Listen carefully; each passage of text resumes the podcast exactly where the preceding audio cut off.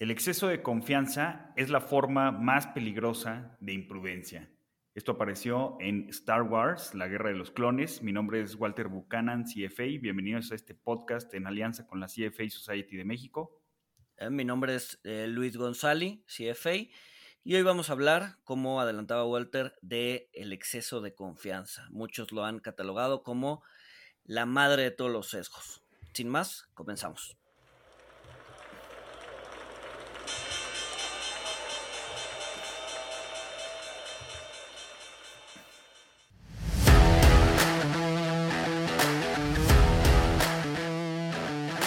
Monito, el otro lado de la moneda. Bueno, pues bienvenidos a, este episodio que forma parte de la saga de Behavioral. Ya tenemos un episodio completo de sesgos cognitivos. Sin embargo, pues estos son temas que dan para mucho y podemos dedicar, y lo vamos a hacer, capítulos enteros a ciertos sesgos en particular que Luis y yo consideramos los, más importantes. Este está dedicado al exceso de confianza, que también dicen que pues toda confianza es sobre confianza. ¿Qué opinas, Luis? Exacto. Sí, no, a ver, como decía, como decía al inicio, ¿no? Es, eh, muchos lo consideran como la madre de todos los sesgos, porque además explota muchos otros sesgos, ¿no? Se va a basar en el sesgo de retrospectiva, en el sesgo, de, el sesgo de supervivencia, y pues, obviamente entre más confiados estemos de nuestros propios pensamientos, pues ese sesgo va a ser mucho más fuerte. Obviamente es un sesgo que no se puede eliminar. Todos tenemos que tener cierta confianza en nosotros mismos. El problema es saberlas identificar y saberlas atemperar, es decir, buscar que no jueguen un papel tan importante en nuestra toma de decisiones, ¿no?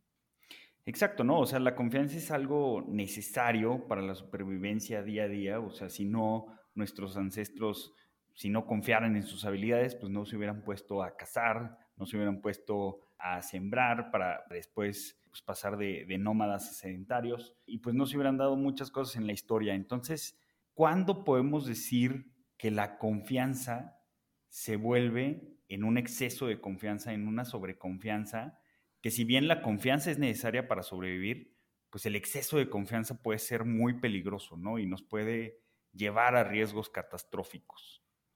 Sí, de acuerdo. Eh, yo creo que mucho tiene que ver, eh, y seguramente han visto infinidad de gráficas al respecto, entre menos conocimiento tengamos de un tema, como que más confianza tenemos en nosotros mismos. Entonces, también como que va de la mano con el hecho de conocer poco sobre un tema. ¿No? Ah, es, es una gráfica que seguro lo han visto, es, eh, eh, confianza y conocimiento, en donde la confianza va aumentando de manera significativa conforme se va adquiriendo algo de conocimiento, pero cuando ya tienes un conocimiento avanzado de las cosas, generalmente eh, la confianza empieza a bajar, ¿no? ¿Por qué? Porque te das cuenta de que conocer a fondo un tema o dominar un tema eh, es prácticamente imposible. Generalmente la realidad tiene demasiadas aristas, generalmente los modelos que hacemos son simplistas, buscan controlar algunas variables de la realidad, pero poder tener un modelo que te abrace o te englobe toda la realidad, pues es prácticamente imposible, ¿no? Entonces, conforme se va entendiendo esto, pues la confianza tiende, tiende a bajar. Entonces, yo creo que una forma, pues relativamente directa, aunque compleja al momento de alcanzarlo porque requiere años de estudio, es adentrarnos en el tema que estamos tratando, es decir, eh, meternos más o conocer más de un tema para que nuestra confianza respecto a ese tema tienda a disminuir.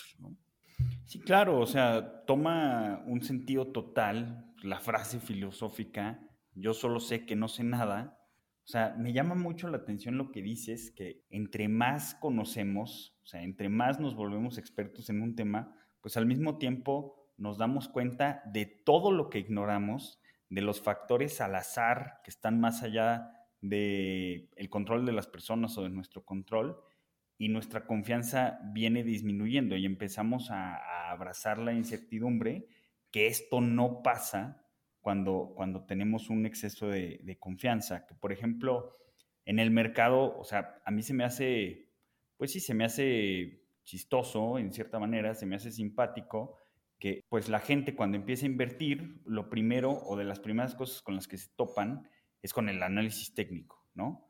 Este, y, el análisis técnico pues involucra ver el precio de una acción, una moneda, un activo, un criptoactivo, y en base al comportamiento histórico, al comportamiento que ven en la gráfica, pues, les dicen que con análisis técnico pueden predecir los movimientos futuros pues cuando hay personas como tú y como yo que llevamos años, pues, ya tenemos más de una década estudiando los mercados financieros, o sea, hay muchas, muchas de estas personas que apenas empiezan en el mundo de las inversiones, en el mundo de las finanzas, pues te aseveran, ¿no? Con un exceso de confianza muy importante, pues ellos pueden crear estrategias que les van a dar rendimientos superiores a, a los de cualquier inversionista que conozcamos, ¿no? Sí, sí, a ver, creo que, creo que el análisis técnico podría ser uno de los, pues uno, uno de los frameworks o uno de los modelos que te ayudan a sentar la confianza en ti mismo. Sin embargo, bueno, millones de personas lo usan, ahí podríamos decir que las tendencias son conocidas por todos, entonces pues e, entras otra vez como en una especie de eficiencia en donde todo el mundo está haciendo lo que tú estás haciendo o mucha gente está haciendo lo que tú estás haciendo y por lo tanto va a tender a darte rendimientos bastante menores eh, si todo el mundo está haciendo exactamente lo mismo que tú, ¿no? Pero, pues como tienes un framework, como tienes un modelo que te dice que las cosas van hacia allá y tú confías en él, pues entonces lo sigues ciegamente. Y, fíjense incluso en su forma de actuar, no solamente cuando estén en el mercado o hablando del mercado. Generalmente el exceso de confianza tiene como dos vertientes, ¿no? Cuando nos va mal, pues fue culpa de factores externos, es decir, oye, no había previsto que iba a llegar una pandemia o que eh, iba a haber tráfico o no, o sea, son cosas ajenas a nosotros eh, por las que fallamos. Sin embargo, cuando nos va bien, pues es mi habilidad es superior, mi modelo, el modelo que creé, este, te ayuda a ver hacia dónde van los precios del, mercado, etcétera, etcétera, ¿no? Entonces, eso es un claro ejemplo de sobreconfianza, ¿no? Echarle la culpa de nuestros errores a factores externos, mientras que nuestros aciertos son meramente producto de nuestra habilidad. Cuando, como decías hace rato, claramente la suerte juega un papel fundamental, tanto en aciertos como en, eh, eh, como en errores, ¿no? Sí, por supuesto. Pero también, o sea, no solo la gente tiene un, exceso de confianza con cosas como el análisis técnico, sino también sucede con otro tipo de análisis, o sea, por ejemplo, cuando vemos mucho las noticias y, y en las noticias nos dan narrativa de por qué pasó tal o cual cosa, y también nos causa la ilusión de, que entendemos lo que está pasando y por lo tanto podemos predecir, podemos usar esta información para nuestra toma de decisiones futura, cuando pues, tanto el análisis técnico como las noticias pues realmente traen un sesgo de retrospectiva muy importante, ¿no? Porque se vuelve muy fácil explicar los eventos que han sucedido hoy tal como han sucedido, se vuelve muy fácil explicar el pasado, ¿no? Se vuelve muy fácil encontrar relaciones causa y efecto en el pasado. Eh, el mercado tuvo un crash por la pandemia, el mercado se recuperó por los estímulos, eh, el mundo creció tanto por X o Y factor. O sea, pero en realidad, pues esto no es nada más que, el sesgo de retrospectiva, donde vemos el pasado más predecible, alimentando el, el sesgo de confianza, ¿no? O sea, un ejemplo para mí muy claro es que una vez que Trump ganó la elección en Estados Unidos, pues todo el mundo y todos los analistas te decían, claro, era súper evidente que iba a ganar, eh, iba a haber mucho voto de castigo, había mucha intención de voto oculta, pero tú te acuerdas, Luis, o sea, el día de la elección, pues, las probabilidades de que Trump ganara me parece que no eran las más altas o no era el candidato más favorecido. Sí, tenía una probabilidad bastante baja. Hillary iba a ser la que ganó y al final Trump el que fue el victorioso, ¿no? Entonces, sí, como dices, el sesgo de retrospectiva nos genera una narrativa o un cuento que es mucho más sencillo creer eh, y que nos da confianza en que podemos predecir las cosas. Cualquier analista igual te va a decir, oye, no, sí, Trump era obvio que iba a hacer esto, Trump era obvio que iba a hacer la guerra comercial con China, etcétera, etcétera cuando en realidad realmente, o sea, parados en ese momento del pasado, pues no era nada obvio pero en retrospectiva pues, sí se veía, ¿no? Y entonces tú aumentas el exceso de confianza en ti mismo, eh, de predecir el pasado, el pasado, o sea, predecir el pasado es muy sencillo, pero estando en el pasado, pues no, ¿no? Es decir, cuando estás en el presente, predecir el futuro, pues no se puede, eh, o es complicado, pero si ves, si ves al pasado dices, bueno, todos estos eventos fueron obvios, era obvio que venía una pandemia, porque ya teníamos 100 años sin una pandemia real, ¿no? Y además Bill Gates nos estaba diciendo desde hace 10 años que venía una pandemia, entonces obviamente iba a quedar una pandemia. Pues no, la verdad es que no es cierto. No, no, no, no es cierto, pero hoy nos parece obvio. Y esto genera obviamente un exceso de confianza en nuestras habilidades de predecir y de intentar ver hacia dónde va el mundo cuando en realidad estamos a ciegas, todos estamos a ciegas, no tenemos idea de hacia dónde va. Sí, claro, o sea, nos damos cuenta, o bueno, los estudiosos del tema se han dado cuenta de que realmente la suerte, o, más propiamente llamado el azar, pues juega un papel muy importante en nuestras vidas y en, los resultados que tenemos. O sea, hoy en día eh, nos, hacemos narrativas de que si nos levantamos todos los días a las 5 de la mañana, trabajamos eh, muchísimo y leemos muchísimos libros eh, de negocios, de emprendimiento, de lo que sea. Eh, y, escuchamos podcasts de inversiones. Escuchamos podcasts de inversiones. O sea, vamos a incrementar nuestras habilidades como inversionistas, como hombres de negocio. Vamos a, vamos a garantizar el éxito en la vida. Vamos a lograr ser como Elon Musk, como Jeff Bezos, como Mark Zuckerberg que creo que ninguno de ellos ni siquiera se levanta a, las 5 de la mañana.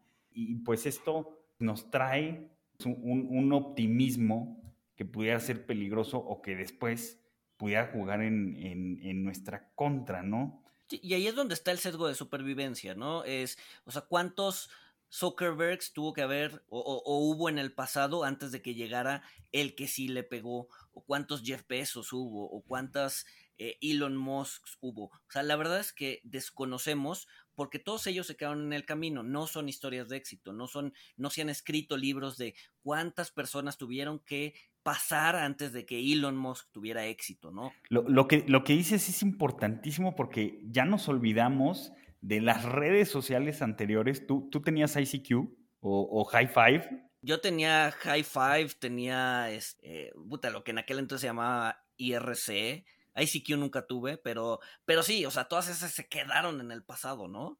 Sí, sí, sí, o sea, y, llegó Facebook y tuvo, tuvo un éxito impresionante. O sea, los motores de búsqueda, pues Google tampoco descubrió el hilo negro, había miles de motores de, búsqueda en la década de los noventas.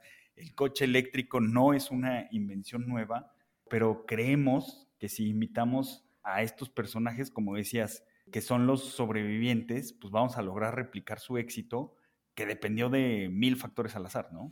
Exacto, sí, tuvo que haber muchos factores al azar. Y qué bueno que mencionas eso. Ahí, digo, contando una, anécdota que sale en el libro de, de Kahneman, de, Thinking Fast and Slow. Eh, hubo un profesor de finanzas en la Universidad de California llamado Terry Odin, que estudió, eh, creo que fue en la década de los 80s o los 90, no me acuerdo, pero ya tiene rato, eh, estudió alrededor de 10.000 cuentas en una casa de bolsa. Alrededor de siete años. Es decir, tenía un chorro de observaciones eh, respecto al trading de, los, de las personas y de los brokers. Lo que encontró en este estudio de siete años es que las personas tenían la confianza de que si vendían una acción, pues esa acción iba, era porque esa acción iba a subdesempeñar al resto. Es decir, buscaban vender las perdedoras y comprar las que iban a ser ganadoras. Al final, el resultado de este estudio fue que todo lo contrario, ¿no? Las acciones que se vendían tendían a sobredesempeñar a las acciones que se compraban. Es decir, este exceso de confianza de pensar que yo tengo información extra o mi habilidad para escoger acciones es tan grande que voy a vender las que van a, la subdesempeñar, pues resultó al final falso, ¿no? La gente decidía mal al momento de, eh, de, elegir acciones, ¿no? Y eso no sucede en el mercado, sucede en prácticamente eh, cualquier eh, ámbito de nuestra vida, ¿no? Sí, sí, sí, o sea, también pues, cuando, cuando vendemos una propiedad, este, o, o, puede ser este, pues hasta gente, ¿no? Que, que deja una pareja y pues después resulta que eh, pues esa persona iba a resultar súper buena para, para, tu vida, pero pues no lo ves, ¿no? No, no lo mides, o sea, como lo decíamos al principio, necesita cierta confianza para, para llevar a cabo ciertas acciones, pero es muy probable que si empezamos a medir los resultados, eh, todos los resultados de, nuestras decisiones, pues nos demos cuenta de que quizá no somos tan buenos en inversiones o en negocios o en otras cosas como imaginamos en nuestra cabeza, ¿no? Eh, ¿qué, qué, qué es lo que sucede también? O sea, me llama mucho la atención tú y yo, Luis, vamos muchísimo a conferencias, vamos muchísimo a pláticas, a, exposiciones de analistas financieros, de analistas económicos, donde llegas y te dicen que eh, X mercado, el europeo o cualquier mercado va a ser el, siguiente que se va, va a tener un sobredesempeño por los próximos 10 años o que la inflación va a ser tal, va a llegar a tal nivel, se va a descontrolar o no, no se va a descontrolar. O sea, ¿qué pasa con todos estos pronósticos macro? O sea, ¿qué, pasaría si, si, los midiéramos? ¿De qué nos daríamos cuenta? Nos daríamos cuenta de que los pronosticadores siempre tienen un, exceso de confianza, o sea, podemos confiar en los pronosticadores o no tanto. A ver, yo diría que más que en un pronosticador, buscaría eh, los consensos. Es decir, X pronosticador le fue muy bien el, año pasado y pudo pronosticar bien la inflación, le dio prácticamente en la inflación anual, le pegó, ¿no?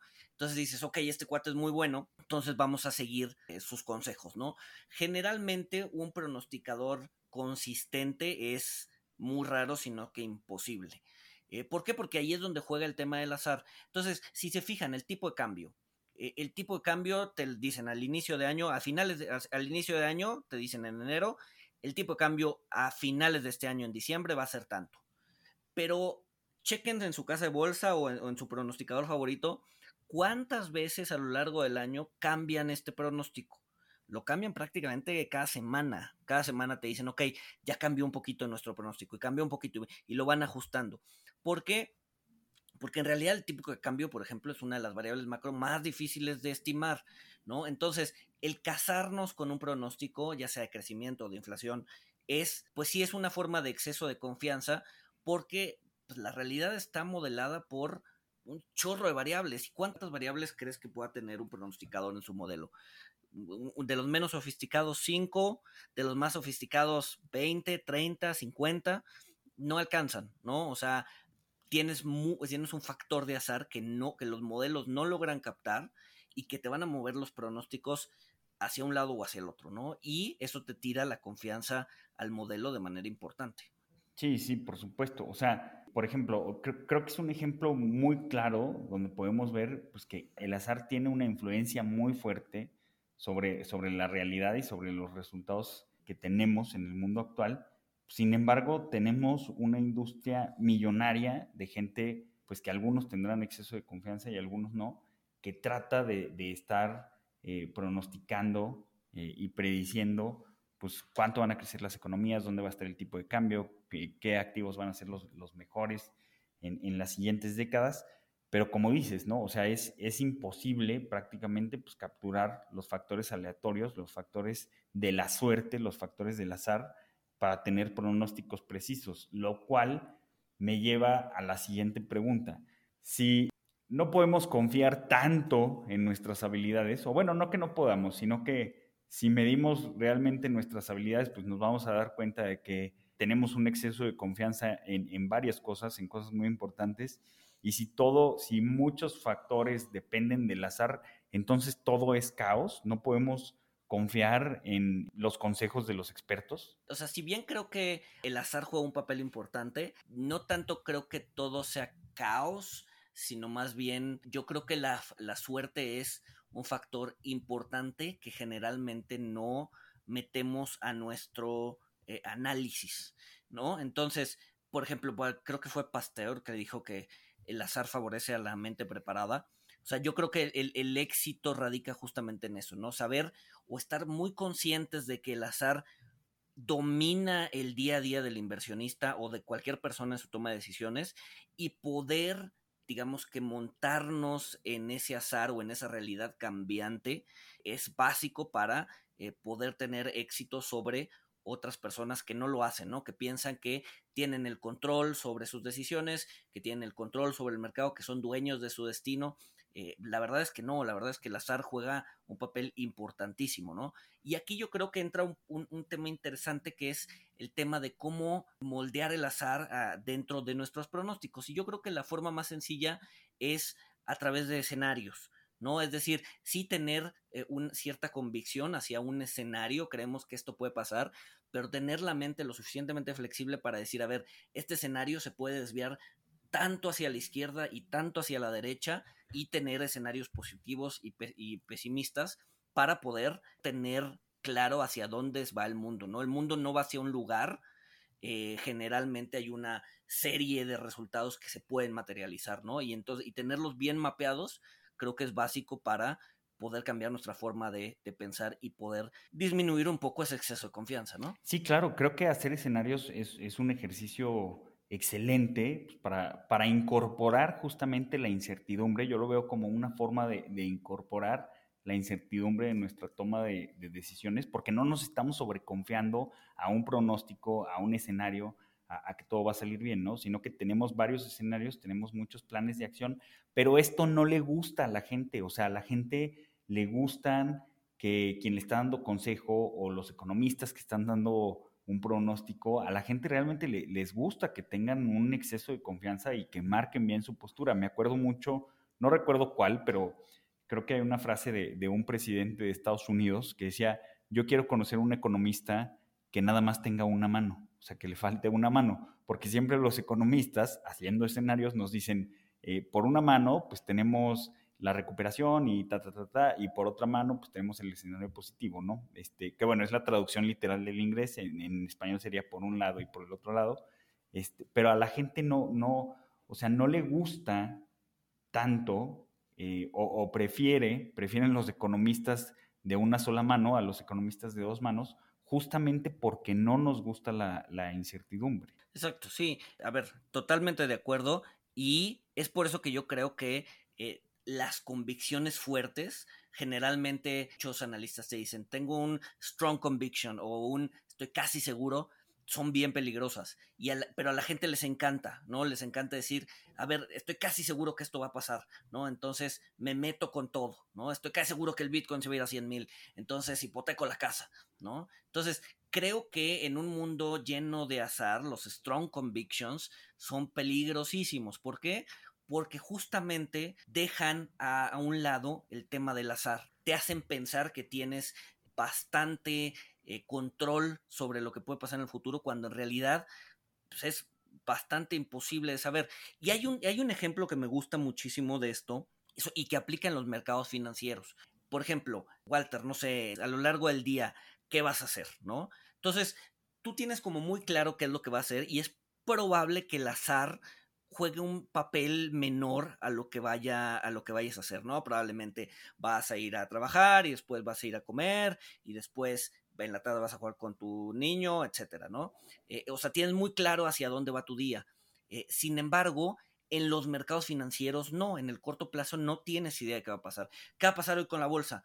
Pues puede subir o puede bajar, pero ¿cuál, qué es lo que realmente va a pasar? Pues no tienes idea, ¿no? Sin embargo, en el largo plazo sucede todo lo contrario. En el largo plazo, si te digo, oye, Walter, ¿qué vas a hacer en 10 años? pues quién sabe, ¿no? Este, en 10 años pues, puede pasar muchísimas cosas, ¿no? El azar jugar. Voy a, voy a, voy a vender mi podcast en millones. en, lo vamos a empaquetar en un NFT y...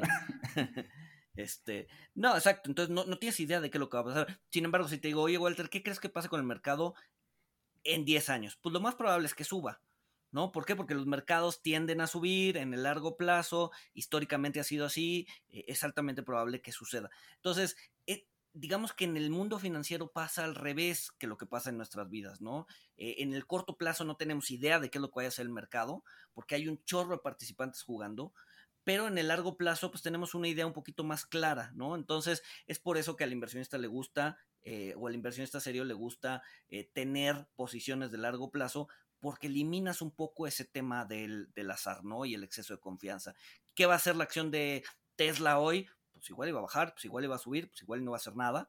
¿Qué va a ser en los próximos 10, 20 años? Pues probablemente Tesla vaya a ser una compañía eh, importante en la producción de autos eléctricos, innovación, etcétera. Es probable que suba, ¿no? Entonces, así puedes eliminar un poco el azar, ¿no? Pensando en el largo plazo. Sí, por supuesto. Bueno, y también algo que creo que ayuda muchísimo a mitigar un poquito el exceso de confianza, o sea, ya, ya, ya comentábamos las opiniones de los expertos, ¿no? los pronósticos de los expertos en el mundo de las finanzas, si podemos confiar en ellos o no. Pero pues también hay expertos en otras áreas, como, como en las medicinas, que pues también van a dar pronósticos de si estás saludable, si tienes eh, tal o cual enfermedad, que, que, pues también, o sea, a mí me sorprendió ver en el, en el libro de Pensar rápido, pensar lento, que hoy mucha gente confiamos en la medicina, pero porque que ya tienen ciertos algoritmos, digamos, digámoslo así. Ahorita voy a poner un ejemplo muy claro, pero antes cuando confiaban mucho en su intuición y cuando tenían un exceso de confianza en los pronósticos, pues había mucho error, ¿no? Entonces, un, ejemplo de cómo se mitigó esto, que lo podemos usar para aplicar reglas en nuestra toma de decisiones, en nuestra selección de inversiones y en, en nuestra selección de estrategias de nuestro negocio, pues es incorporar ciertos pasos o ciertos algoritmos, como por ejemplo, ¿qué era, era lo que pasaba con los recién nacidos eh, antes, antes de la prueba de Apgar?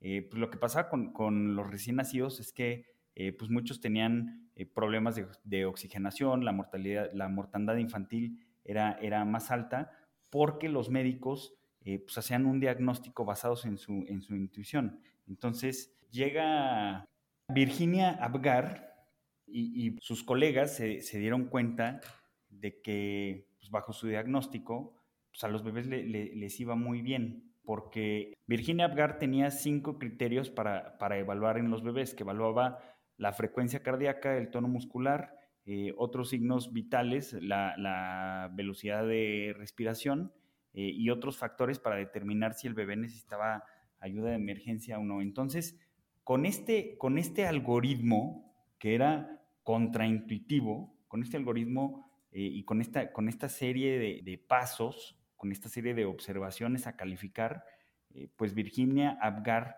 logró mejorar mucho el diagnóstico en recién nacidos contra la intuición de, expertos que eran médicos, ¿no? Entonces, podemos incorporar ciertos algoritmos, ciertas reglas, ciertas listas de cosas a observar en los procesos que estamos haciendo para disminuir o para mitigar el exceso de confianza que nos lleva nuestra intuición naturalmente y que en algunos casos pues, nos podría llevar a tomar riesgos catastróficos, ¿no? O riesgos que, no vamos a ser conscientes, vamos a tener un poquito eh, una ceguera ante riesgos eh, si confiamos ciegamente en nuestra intuición, ¿no? Exacto, entonces involucrar procesos preestablecidos, como dice, como dices, te ayuda a mitigar la intuición, ¿no? Al decir, a ver, yo estoy pensando esto, a ver, no, apégate al proceso y ese proceso te va a dar un claro eh, camino tienes que seguir para eh, llegar a un resultado satisfactorio, ¿no? Entonces, muchas veces los procesos, pues no necesariamente son malos porque justo te ayuda a mitigar eh, el efecto de la intuición o el efecto del exceso de la confianza. Sin embargo, sin embargo, Digo, ahorita hemos, hemos platicado de, todo lo mal que tiene el exceso de confianza, pero no todo es malo, ¿no? ¿Estás de acuerdo? Eh, el, sí, por supuesto. El exceso de confianza te ayuda a avanzar, no necesariamente en lo particular, o sea, no como individuo, pero sí como comunidad o como especie, ¿no? El exceso de confianza podríamos decir que es el, motor del capitalismo, es, es, es el, el, que te permite avanzar como sociedad. Necesitas individuos que crean en sí mismos, que crean de más incluso en sí mismos para que exista la innovación, para que exista el avance. Muchos de ellos van a quedar en el camino. Por eso digo que es un motor más que individual, un motor social, un motor de avance como comunidad, pero este, como decía, muchos se van a quedar en el camino, pero muchos otros van a ser Elon Musk, Jeff Bezos, Zuckerberg, entre otros, que van a salir adelante, mucho por el tema del azar, mucho también por sus capacidades, pero el azar, recuerden, juega un papel importante y eso nos va a permitir eh, avanzar hacia otros niveles, ¿no? Entonces, al final del día, el exceso de confianza no es tan, tan malo porque nos ayuda en promedio a seguir avanzando. ¿No? Sí, exacto. O sea, como dices, si no hubiera gente con exceso de confianza, o sea, si no hubiera mucha gente con exceso de confianza, pues no tendríamos innovación, no tendríamos eh, nuevas empresas, no tendríamos eh, nuevos productos, no tendríamos mejoras en, nuestras vidas cotidianas, no tendríamos avances tecnológicos, porque pues simplemente si la gente, si todos se pusieran a, ver cuáles son sus probabilidades de éxito, la influencia del azar, pues que, realmente pues, las, probabilidades de supervivencia son pocas o los riesgos casi siempre son muy altos, pues realmente nadie tomaría estos emprendimientos eh, y pues, muy probablemente eh, pues, todos estaríamos viviendo en una cueva, en las sombras, en la oscuridad, ¿no? O sea, y muchos ni siquiera estaríamos aquí. O sea, no hubiéramos avanzado como humanidad, no hubiera habido progreso si no tuviéramos este exceso de confianza. Pero bueno, pues ya, ya que hablamos de, de, pues un poquito de los efectos negativos, de los efectos positivos que tiene el exceso de confianza, que los efectos positivos, eh, pues hemos hablado poco, pero pues realmente eh, pues hablar del exceso de confianza como motor del capitalismo es algo muy, muy importante. ¿Qué podemos concluir, Luis, de, cómo podemos mitigar, cómo podemos eh, moderar nuestros excesos de confianza? Porque siempre van a existir, o sea, siempre los vamos a tener, es algo que está, no es una falla en el sistema, el exceso de confianza, es parte del sistema. ¿Qué podemos hacer, Luis, para, para poder manejar mejor nuestro sistema intuitivo. Antes de, antes de entrar a eso, me gustaría poner otro ejemplo más aterrizado a nuestro, al mundo de las inversiones, ¿no? Por ejemplo, el exceso de confianza también es el que te orilla a comprar o vender un activo, ¿no? Si, si nadie tuviera excesos de confianza, pues cuál, o sea, ¿quién te compraría el activo que quieres vender? O sea, ¿qué sabe el vendedor que no sepa el comprador o viceversa y, por, y que haga que el cambio de manos de una acción o de un bono eh, se lleve a cabo, ¿no? Entonces, seguramente el vendedor y el comprador tienen, o sea, tienen confianza en su propio análisis y dice, a ver, mira, este cuate está vendiendo, no sé por qué, porque es una ganga, entonces yo voy a comprar, porque seguramente mi análisis está diciendo que la acción va a subir y por lo tanto, este, pues me va a ir mejor que el que está vendiendo, ¿no? Entonces, eh, justamente el exceso de confianza también es el que le da dinamismo al mercado, ¿no? Comprar, vender, comprar, vender, eh, pues son, son, son posiciones distintas, encontradas, que van a salir o van a nacer de ideas distintas y convicciones distintas en el mercado, ¿no? Entonces, también el exceso de confianza es el que le da el dinamismo al mercado. Entonces, bueno, regresando al tema de cómo podemos eliminarlo, bueno, no eliminarlo, sino intentar atemperarlo. Hay, hay, un ejercicio muy interesante que ya habíamos platicado justo en el capítulo 3 cuando hablábamos de finanzas conductuales, que es el premortem, ¿no? Es decir, una vez que se toma una decisión en un grupo, ¿no? Es decir, vamos a llevar a cabo este proyecto y esto es hacia dónde vamos a ir, etcétera, etcétera. Entonces lo que haces es, como, como digamos, como el líder del grupo, lo que haces es eh, seleccionas un subgrupo de ese, del grupo de la toma de decisiones, los metes a un cuarto aparte y les dices, a ver, vamos a hacer un ejercicio y necesito que en una cuartilla o en lo que sea, escriban que estamos un año hacia adelante del proyecto, de la implementación del proyecto. El proyecto se implementó tal como se dijo, eh, pero fue un desastre total. El proyecto no funcionó. Entonces necesito que me digan la narrativa de por qué no funcionó el proyecto eh, a lo largo del siguiente año. ¿no? Entonces eso te abre un poco la mente y decir, a ver, ¿qué es lo que puede salir mal? Al final del día es un ejercicio de escenarios, ¿no? Pero ¿qué es lo que puede salir mal? Eh, ¿dónde, ¿Dónde la implementación no funcionó? Y eso también te ayuda a atemperar un poco el peer pressure o la idea esta de que eh, tenemos que seguir al, líder, ¿no? Y si el líder dice vamos a la derecha, todos vamos a la derecha, y si el líder dice vamos a la izquierda, todos vamos a la izquierda. Aquí no, aquí ya eres tú con un papel diciendo qué es lo que puede salir mal, sin que el líder te esté presionando o sin que el grupo te esté presionando a pensar de una sola forma. Entonces, este ejercicio de pre-mortem eh, es bastante utilizado, sobre todo en empresas, eh, y te ayuda a, abrir un poco la mente de qué es lo que puede salir mal en la implementación de, eh, la, implementación de, una decisión, ¿no? Claro, claro. Mitigar, bueno, atemperar el, el, exceso de confianza no es algo nuevo. No recuerdo dónde, dónde leí, pero eh, me pareció muy interesante que cuando los generales romanos ganaban una batalla, pues obviamente entraban a la ciudad a un desfile en su carroza y en la, en la carroza del general, donde estaba recibiendo las ovaciones por haber ganado la batalla, por haber dirigido la batalla, al lado del general siempre, siempre llevaba una persona que le susurraba al oído memento mori, que memento mori es recuerda que eres mortal.